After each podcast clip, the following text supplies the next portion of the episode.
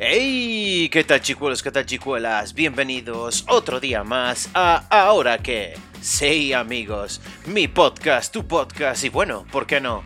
El de todo el mundo. ¿Qué tal gente? ¿Cómo vamos? ¿Bien o qué? ¿Empezamos? ¿Por dónde? Pues por el principio. Hoy tenemos a David Calpa.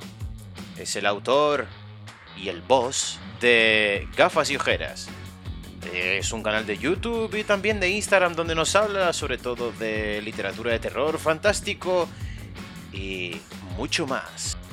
Pero antes, Publi. ¿Qué tal gente? ¿Cómo va la maquinaria? Aquí vuestro podcast favorito, hecho por un podcaster. ¿Sabíais que un podcaster llora si no tiene ningún tipo de donación? Sí, amigos, si queréis evitar el que llore, pues invitando un café, donad un poquito. Aquí tenéis un link de PayPal donde podéis pues soltar un poquito de guita guita, dineritus, money money. Sí, amigos, esto podría ayudar para mejorar el podcast y bueno, y evitar el que llore. Seguimos con el episodio. Hey, ¿qué tal? ¿Cómo va la maquinaria? Aquí vuestro podcaster favorito. Hoy tenemos a alguien, como a mí me encanta decir, especial como los bocadillos. Eh, con extra eh, de salsita. Eh, y bueno, tenemos aquí al señor representando a gafas y ojeras. bueno, nos va a mostrar un poquito dentro de lo que es la literatura gótica, slash terror, slash, ¿por qué no? Algún cómic por ahí. pues preséntate, por favor, que ya eres sobre todo eh, soberanamente conocido en, este nuestro mundo de, del friquismo. Y, bueno, ¿qué tal? ¿Cómo estás? Muy buenas, Oscar. ¿Qué tal? ¿Cómo estás? No sé si soy soberanamente conocido, pero, pero si al menos tengo ya una pequeña clientela que le gustan las cosas que, estoy haciendo, porque no somos muchos los que nos dedicamos a hablar de, libros de terror. Hay mucha gente que habla de libros, pero de libros de terror no, no demasiado. Y, y nada, soy David. Me suelo utilizar el sobrenombre de David Calpa en, las redes, pero vamos, soy David y llevo con el proyecto este de gafas de pues unos dos años en YouTube y unos cuatro años aproximadamente eh, como el proyecto, así, tanto en Instagram como en TikTok, como en todo tipo de redes sociales, pero siempre con la misma idea, hacer que, que los libros sean divertidos y sobre todo que se descubra un poquito lo que serían los libros de terror y todo lo que supone este tipo de historias tan macabras y divertidas que, tenemos entre manos. Total. O sea, una de las cosas que, bueno, eh, contaremos la historia de, cómo nos conocimos y fue eh, pues en una tienda de cómics, eh, bueno, donde trabaja uno de nuestros maravillosos colaboradores, Don Héctor. Y, joder, y, y, fue una conexión ahí crucial a la hora de, hey, tienes que hablar con este tío que, que sabe bastante de cositas, ¿eh? Y ahí, eh, entre, entre medias teníamos una mesa petada de cómics, empezamos a comentar un poco de, de, qué iban las historias de cada uno de los dos y, y estaba muy claro que yo no podía desaprovechar esta oportunidad de, de, cogerte por la pechera y decir, vente para acá, tío, porque nos tienes que comentar cositas, nos tienes que comentar bastante cositas, pero evidentemente una de las cosas que yo quería un poco pues mm, empezar, ¿no? Por decirlo así, has comentado que llevas como alrededor de cuánto tiempo con el canal de YouTube. El YouTube vamos a cumplir casi ya ahora en febrero, si no recuerdo mal, voy a hacerlo los dos años. Dos añitos. Porque sí, sí, además se han pasado volando, porque no te das cuenta de, de lo que estás haciendo casi, casi empieza con la pandemia, aunque fue dos meses antes. Y era porque yo llevaba ya un tiempo importante en Instagram haciendo reseñas de libros, siempre, siempre reseñas de libros de terror.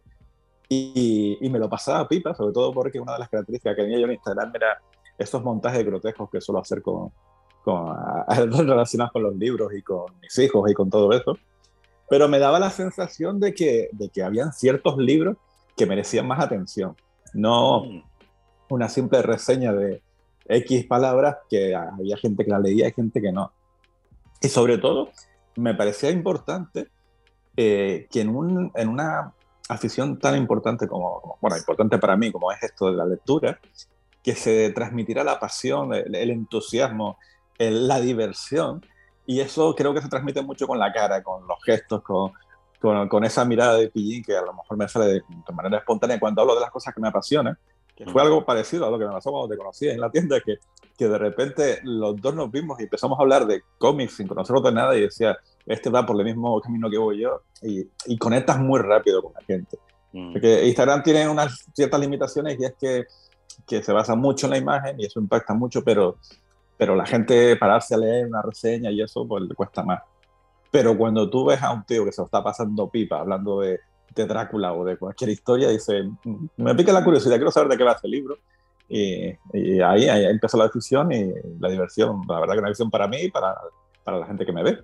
Hombre, y bueno, lo que más me mola también en todo esto es que encima haces partícipe a, a, a, pues a tu familia en todo esto. Es decir, tú, dentro de lo que son las miniaturas en, en YouTube, tanto muchas de ellas en, en, Instagram, pues, pues haces montajes en los que aparecen pues tus críos, apareces tú, eh, y además siempre llevan una misma linealidad, ¿no? Evidentemente eh, está todo, a mí personalmente, me dan ganas de, es lo que hablabas antes, eh, con esa mirada pilla, das un poquito a decir, tío, eh, cuando te sientes delante de este tipo de libros es para pasártelo bien, no para pasarlo mal, ¿sabes? Claro. Porque no, muy, no mucha gente se, se, atreve con este género, pues precisamente por eso, ¿no? Porque a lo mejor dicen, joder, me voy a leer un libro antes de dormir y al final quien va a dormir va a ser eh, mi mujer que está al lado y no yo, ¿sabes lo que te digo? Entonces, en este caso es un poco como, tío, eh, disfruta lo que vas a leer, y oye, ¿y por qué no? Y ten sensaciones con respecto a todo eso. Pero lo que más me gusta es eso, que esa pasión se la estás transmitiendo a tus hijos, dentro de lo que cabe, ¿no? Y es algo que, que muy probablemente, eh, ya que están mamando de ello, pues, y me imagino ya que tendrán sus propias colecciones también, ¿no? Sí, bueno, eso, eso es un tema siempre debatible, porque porque yo, por ejemplo, vengo de una familia en la que no, nadie, nadie leía, nadie, se acercaba a los libros y de repente salí yo, que soy un perro raro, y me puse a descubrir los tebeos cuando era pequeñito, siempre estaba con un tebeo en la mano, y de ahí me pasaron para los libros y, y, y siempre yo descubría en los libros pues ese, ese lugar perfecto para, para, esconderme y demás. Y yo cuando era pequeñito siempre pensaba, ojalá sea yo mayor y pueda tener todos los libros del mundo para que mis hijos, si algún día tenga hijos, pues tengan ellos la facilidad de de poder escoger y no, no como yo, que yo era reunir el dinero de la paga semanal para, para ir a comprarme algo. Y sin embargo, ellos pasan, pasan de, de meterse con todo esto, y, y, lo puedo entender por las tecnologías nuevas que tienen ahora, que lo distraen con mucha más facilidad. Pero sí es cierto que cuando hago vídeos o hago eh, historias con ellos, hago un montaje, les pica la curiosidad y a veces se acercan y, y, se lo leen y se lo pasan bien. De hecho, sobre todo la niña mayor es la que más lee, lee muchísimo manga, lee, lee alguna que otra historia. Le pasé el último de Shintaro Kago, de, el de demencia, y se lo, se lo, terminó sobre la marcha. Ese sí se puede leer. Shintaro Kago, el último, está, eh, eh, se puede leer. Y, y, yo creo que al final, con el ejemplo, que bueno, te, te ven que no estás sufriendo delante de un libro, sino que todo lo contrario, se, te ve en la cara. Se, se, te ve, tanto si leo terror como si leo fantasía. Por ejemplo, soy muy aficionado a Terry Pratchett y ellos me ven riéndome con el libro, eh, quieras que no, le entra la curiosidad de por qué, por qué lo estoy pasando tan bien. Y, y, yo creo que eso poco a poco, pues ellos les generan esa afición, pero nunca los voy a forzar cuando se les apetezca leer que lean y claro. si no, pues que cada cual tiene su ritmo para este tipo de cosas. Eso está genial, tío, eso está genial. Pues mira, eh, una de las cosas que me gustaría un poco eh, comentar también contigo es el hecho de, ahora sí hablando contigo, me da la sensación, no lo sé, ¿eh? no, no, hemos hablado de esto en off ni nada. Eh, ¿Tú has pensado alguna vez en escribir o cuando tengas tiempo, evidentemente, o algo? ¿En alguna vez se te ha pasado por la cabeza? Eh, sí, y además lo hago y mucho. Y además, Mira. no sé si se me da bien, pero sí gano muchos premios. Tengo, tengo bastantes aficiones. Lo que es curioso es que no escribo terror. Coño. No, no, no, no siempre, o será que le tengo mucho respeto al género Okay. Pero la mayor parte de los, de los premios que he conseguido, mis historias son más tirando a emocionales, a sensaciones, a, a experiencias a lo mejor que puede tener uno. Por ponerte un ejemplo así, si me viene a cuento de, de por dónde va mi manera de escribir, gané un concurso de literatura erótica donde hice un cuento erótico gay, así, es decir, Digo, voy a escribir esta cosa por la cara. porque me apetece. Por, por, la cara, porque fue un poco una broma que le había hecho a un compañero que estaba en Facebook leyendo relatos. Y digo, venga, voy a ver si te la atreves a leer este. Y al final pensé que estaba bien escrito y lo envié a concurso a nivel nacional y diga, no. Es decir, que no tiene absolutamente nada que ver un relato erótico gay con una historia de terror, así que imagina.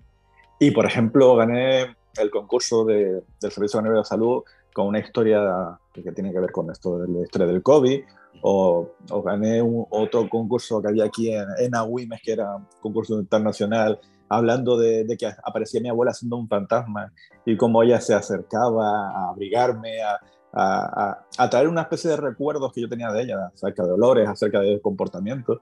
Es decir, solo escribir siempre cosas relacionadas con las emociones, con los sentimientos, y nunca con el terror porque, porque me da mucho respeto escribir acerca okay. de eso. Pero sí, desde pequeñito siempre he escrito, que yo creo que todo el lector al final termina por escribir. En algún y, momento. Y, y, lo que al principio eran para mí, ya cuando empecé a publicar, bueno, a publicar en el sentido de a dejar, a exponerme, pues me di cuenta de que no creo que lo haga muy mal por todos los premios que he recibido al respecto. Claro, joder. De, de hecho, en, entendería súper fácil que en algún momento cuando pudieras conseguir algún tipo de ese, ese preciado trofeo que llamamos todos un poquito de tiempo para ti, eh, sí. pues pudieras un poco sentarte y decir, bueno, ahora voy a ver si sale algo. Eh, el, la, la, típica mierda que todo el mundo dice de ¿tú eres escritor de brújula o eres escritor de...? de... ¿Sabes? O sea, que cada uno también tenga su propio método, tío, pero es un rollo como en plan, oye, pues si en algún momento ya, eh, como tú dijiste, me ha picado la curiosidad, leo muchísimo, yo vaticino que en algún momento te vas a sentar y algo va a salir. Sí, sí, de hecho tengo, tengo una historia por ahí bastante chula, y por lo menos la gente que lo ha leído, eh, pues unas 200 páginas o algo así tengo escritas, pero ¿qué pasa? Que si eres amante de la lectura, o, o menos yo considero que la gente que realmente habla los libros, eh, no publica porque sí, no publica simplemente porque, mira, pues voy a aprovechar eh, que tengo cierta repercusión ahora con el canal para publicar tal. Yo, yo siempre he dicho que a la hora de decidirme a, a, sacar algo, tiene que ser que alguien apueste por lo que yo haya escrito, que, que lo valore, que lo juzgue y diga, mira, esto merece la pena publicarlo, no porque sea David el, el booktuber este, sino porque realmente la historia merece la pena. Entonces, para eso, yo necesito, eh, eh, si voy a desarrollar una idea, necesito tiempo, porque vamos a ver, yo soy padre de tres hijos, soy enfermero, tengo turnos variables, eh, trabajé anoche, ahora estoy con la niña, pero mañana tengo que ir a recoger al otro. Sí, así no se puede escribir algo decente, con coherencia, una historia que, que, que digas tú que tenga con, con, papeles, algo que valga la pena. Uh -huh. O sea, yo para escribir a eso y publicar algo incoherente, prefiero esperar a que los chiquillos crezcan un poquito, que yo me puedo dedicar cinco o seis meses eh, de, en, de manera exclusiva a, a, disfrutar de lo que sería crear una historia y entonces ya me plantearé publicar o no. Pero mientras tanto, lo que hago es divertirme con mis relatitos, enviarlos apetece algún tipo de, concursos como estos y, y, mientras tanto a seguir leyendo, disfrutando del canal y, y hay tiempo para todo. Lo primero es lo primero.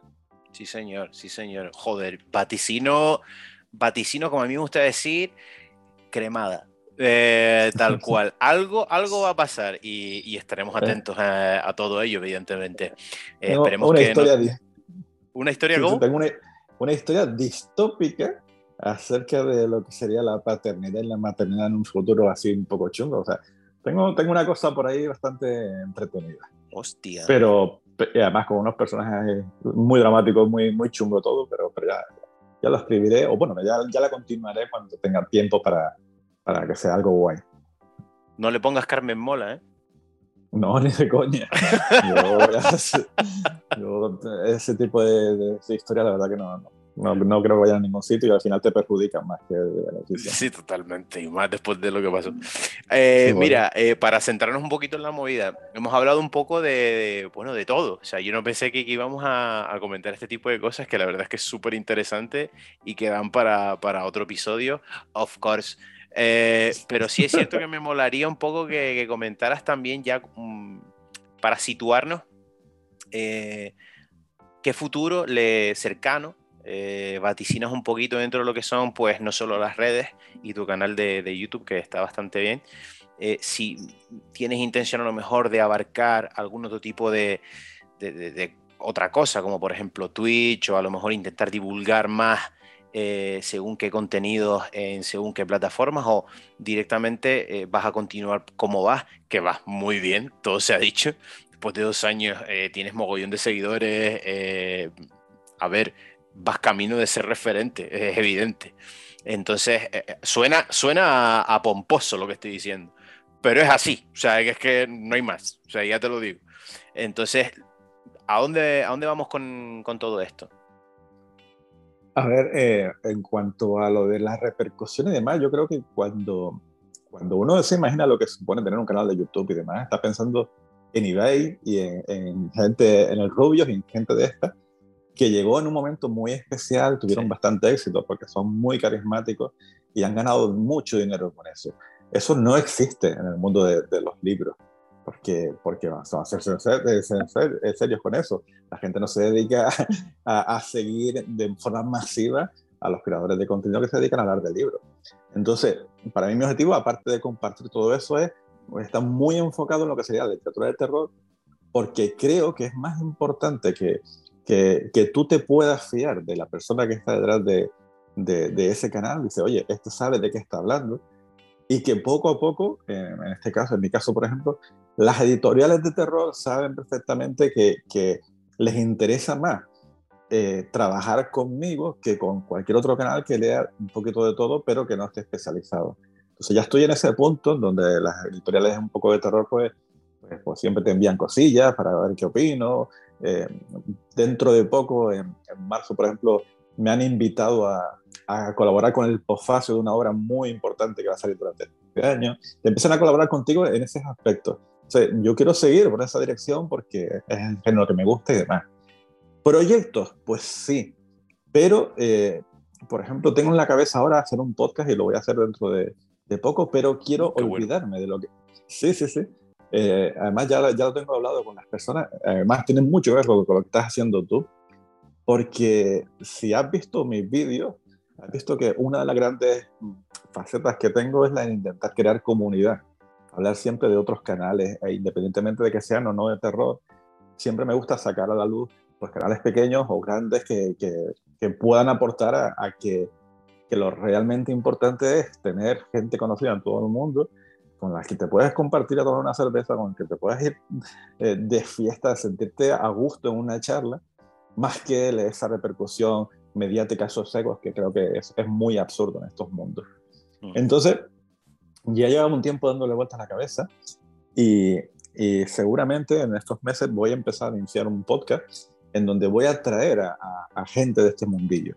Además, gente que sea totalmente ajena a lo que soy yo. Por ejemplo, el primero que va a venir seguramente va a ser Adrián del canal Victorian Spirit, que es un chaval estupendo de Madrid que se dedica a hablar de literatura victoriana. Y mi idea no es hablar de libros, sino hacer lo que estás haciendo tú, hablar de personas, eh, decirle por qué ha quedado lo que estás haciendo ahora mismo conmigo, pues esa es la idea que tengo, pero con una particularidad interesante que a mí es la que más gracia me hace, y es que quiero leer un libro de cada uno mm, de los generales que invite, representativo. Digamos que en este va a ser un libro victoriano, que va a estar bastante bien, pero la siguiente que viene es Olga, la hormiguita lectora, es una chica de Tenerife que suele hablar mucho de literatura de, como dice ella, literatura mamarracha, libros así muy cutres. Y quiero obligarme a leer ese tipo de literatura para tener una charla con ella acerca de ese tipo de literatura mientras estamos hablando de, oye, que qué tal te va la vida que como, como tal, para que te dé, te dé esa, esa visibilidad, que veas que, que hay algo más importante que, que el género, que es personas que aman los libros, que les gusta hablar de libros, que se reúnen para, para valorar lo importante que es fomentar este tipo de contenido y, y olvidar los egos para otras cosas. El, sé que el dinero ahora mismo está en Twitch, sé que es así, pero también sé que yo no tengo tiempo para, para ese tipo de cosas, porque yo aprovecho el rato libre que tengo para grabar el vídeo y ya. Eh, cuando estoy trabajando de noche en el hospital, aprovecho para editarlo y hago este tipo de cosillas. Un canal de Twitch requiere constancia, requiere tiempo, requiere eh, otro tipo de cosas que yo ahora mismo no puedo. Pero bueno, ya se verá. En entrada seguiré con el canal y el podcast también lo haré en mis tiempos libres pues, para dar a conocer a otros canales. Eh, me mola mucho lo del podcast, sobre todo la retroalimentación que, que como que te obligas un poco a hacer. O sea, es algo que, eh, porque decimos obligación, pero yo lo llamo curiosidad, porque digamos que es un poco de, pues eso, algo que a lo mejor no controles del todo y que quieras indagar en él, eh, no solo eh, para poder hablar con el invitado en este caso, sino también un poco para, pues eso, pues para disfrutar una conversación con otra persona que tiene pues una pasión, ¿sabes? Y es indagar mucho más en ello. Me parece increíble. Sí, sí, y sobre todo porque a las personas que le he pedido la colaboración, todos han dicho que sí, por supuesto. Siempre les he dicho que, que, me busquen el libro que para ellos más representa su canal. Si, si hablas conmigo, digo, mira, tienes que leerte Drácula. ¿Vale? Y, y, entonces, ya no siquiera hablar de Drácula, sino es el, el, respeto que tengo por las otras personas, independientemente del número de seguidores.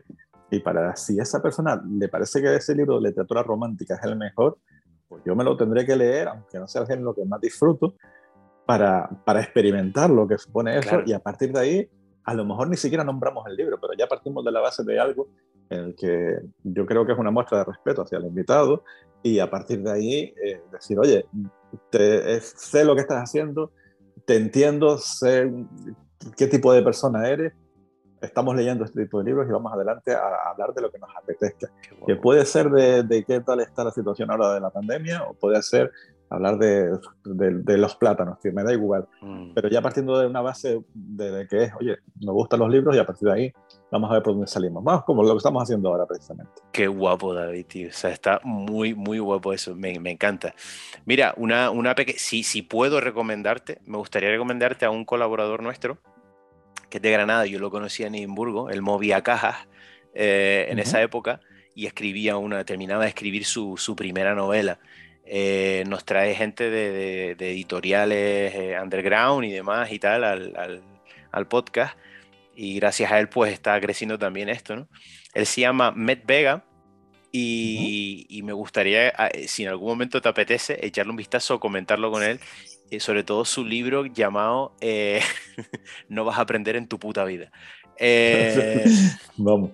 Es, yo lo he leído, tío, para mí es yo eso lo dije en su momento y le encantó. Eh, mi, mi, análisis, ¿no? Mi análisis es como, eh, es una lectura, Lete Granada, es una lectura que para mí ha sido como una mezcla entre Lazarillo de Tormes, eh, puesto de, de, de, pues de ácido, junto con un subidón de, de un guitarrista de los Red Hot Chili Peppers, ¿no? Entonces, bueno, bueno. tienes música, tienes eh, locura de un Erasmus, tienes personajes famosos como Jean-Claude Van Damme. Eh, es una biografía pseudo, bueno, mejor que te lo explique él, pero evidentemente es un mm, canalita en rama, eh, que lo flipas.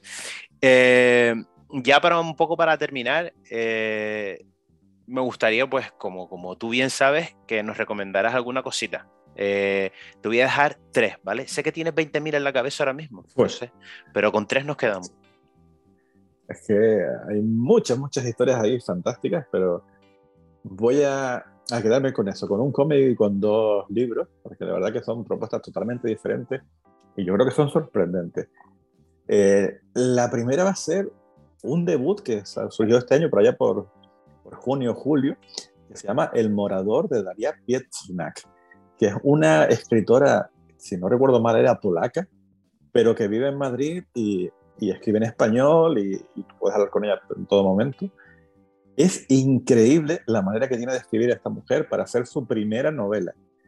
Eh, digamos que cuando yo empecé a leer el primero de los capítulos tenía la sensación de que estaba leyendo un libro de Stephen King pero no por el terror que estaba generando, que después lo genera y muy bien, sino por la manera que tenía de retratar las cosas cotidianas, porque la novela empieza simplemente con dos niños jugando en la casa de sus abuelos, bueno, en una casa no, en una de granja, jugando en la casa de sus abuelos, contando las emociones que tenían, lo bien que se sentían con esa historia, y a partir de ahí, a partir del capítulo 2, pues es esa niña mayor que tiene que regresar a esa casa y ve cómo todo ha cambiado. Ahí, a partir de ahí empezaríamos a, descubrir una historia de terror muy apasionante. Se llama El Morador porque hay una especie de criatura, una, un ente, una entidad dentro de esa casa que los niños a ser pequeños no lo percibían, pero ya siendo adultos, pues la cosa se va a poner muy turbia y muy tal. pero sobre todo, independientemente de la historia, que tendrá sus cosas mejores y peores, puede dar miedo en un momento dado, es la manera que tiene de escribir a esta tía, que es su primera novela.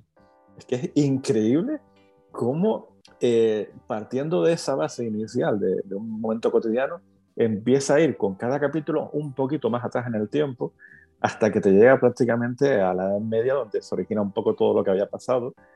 Y, y, y, ya es el momento en el que te enlaza todo y dices tú, ¡buah! Toma pelotazo que te acabas de mandar.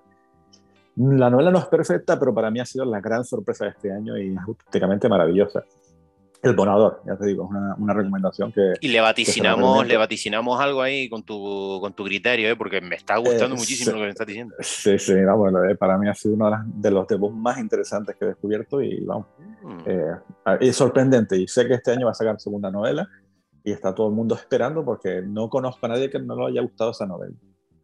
Okay. Que, que, es fan, que es fantástica. En la segunda, eh, diría que te podía hablar de mis libros favoritos, pero creo que, que, ya prefiero hablar cosas así como nuevas, porque yo siempre pienso que el mejor libro de terror va a ser el que voy a leer mañana. Ojalá, ojalá sea. Pero descubrí uno que, que, me lo envió la editorial en ese momento y se llamaba Ring Shout, nuestro cántico. Eh, el nombre es Ring Shout, pero tenía como un subtítulo así. Uh -huh. Y que ya tan solo ver la, la, la, cubierta del libro, pues se veía que iba a tratar un poco el tema del terror en la época racial, del Ku Klux Klan y todo este tipo de historias. Coño. Y, y yo decía, bueno, eh, son temas sociales que eso siempre dan para buenas historias de terror, por un poco por, por, por lo terrible que era esa época. Pero en el capítulo 1 de esa historia nos encontramos con tres chicas negras subidas en la azotea de una casa, eh, con un rifle francotirador en la mano de una de ellas, manteniendo una conversación, y de repente, eh, no es muy spoiler, es el capítulo 1, de repente ellas habían dejado una especie de trampa de un perro muerto, en el que se acercan una serie de personajes del Ku Klux Klan, se acercan allí, se agachan y empiezan a comerse el perro del, del suelo. Oh, mientras, man. mientras tanto, la francotiradora pues le pega un disparo a uno en la cabeza y pasa algo.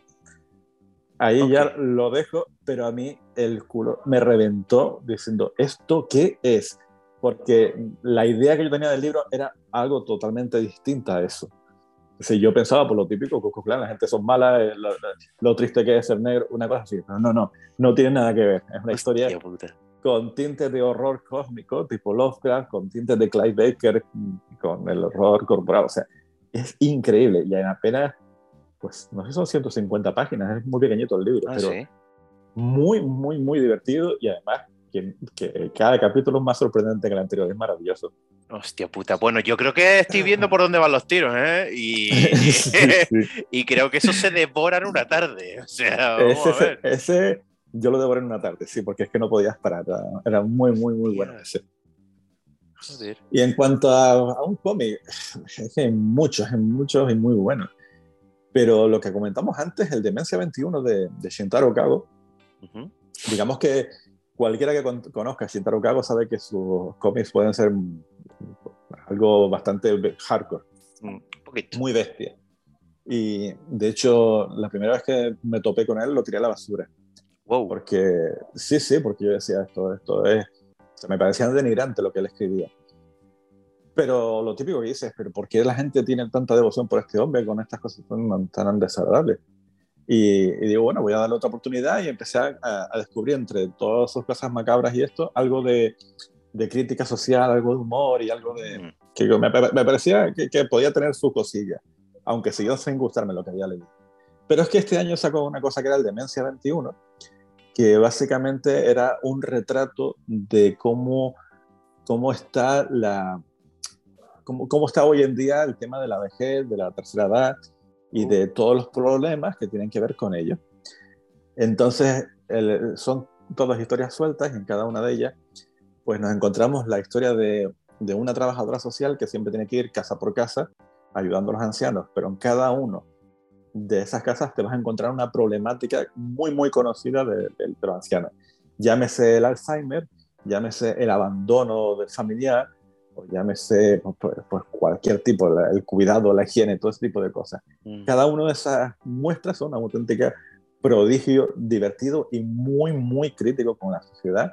Hostia. Eh, por ejemplo, por ponerte así, de tener algún recuerdo, hay una historia en la que eh, la chica está trabajando en esa institución y le van lanzando los ancianos por la ventana para que lo vayan cuidando. Entonces ella está cuidando uno, pero de repente otra familia, pues a través de la ventana, pues le lanza a otro anciano. Como van abandonando a, estas personas, la van abandonando y cuando te das cuenta tienes toda la casa llena de ancianos caminando por ahí y ella intentando cuidarlos a todos. Hostia. Eh, criticando un poco ese, ese abandono familiar. Pero después hay uno que es maravilloso, que es el Alzheimer. Bueno, maravilloso, es una lacra terrible. Pero que la señora esta conforme va olvidando a sus familiares más cercanos y a sus amigos, estos van muriendo. Oh, oh, oh ok. claro. Y entonces, es pues, hardcore también, ¿eh? O sea, la... Claro, pero entonces esta familia que pasaba absolutamente de ella, pues empiezan a, pelear para que la recuerde, a decir, ¡ay, que claro. Entonces es una cosa muy, muy extraña, es, eh, inquietante, pero al mismo tiempo estás hablando de, cómo eh, lo terrible que es el olvido pero también lo terrible que es que tú olvidarte de tu abuelo. Claro. Y, y, y, tener que recordarle, oye, que estoy aquí, que estoy... Sea, es... Pero bueno, ya el cómic ya después se, se, vuelve loco, porque a lo mejor hay una historia en donde los ancianos son, son callos. Y te estás encontrando te puedes encontrar pues, pues a, Godzilla, no Godzilla en sí, pero a, personajes como esos ancianos hablando, ¿te acuerdas cuando veníamos a destruir la ciudad? O sea, es, es divertidísimo. no te lo pierdas. Además, tiene, has sacado un volumen 2 ahora, que todavía no lo he leído, lo tengo en casa, pero no lo he leído. Pero el volumen 1 es una cosa de locos que hay que, hay que disfrutar, ver la mala leche que tiene este hombre para contar historias, cómo critica la sociedad y cómo encima es un homenaje a nuestros abuelos. es fantástico.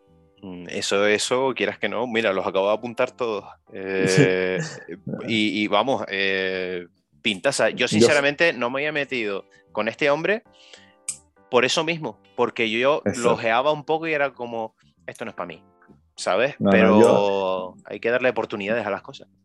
Yo después de ese compré el de la invasión mongola, por ejemplo, y, y sí, me, reí mucho, pero volví otra vez a, a esas cosas tan sexuales, tan tal, que a mí no me apetece. Pero este no tiene nada que ver.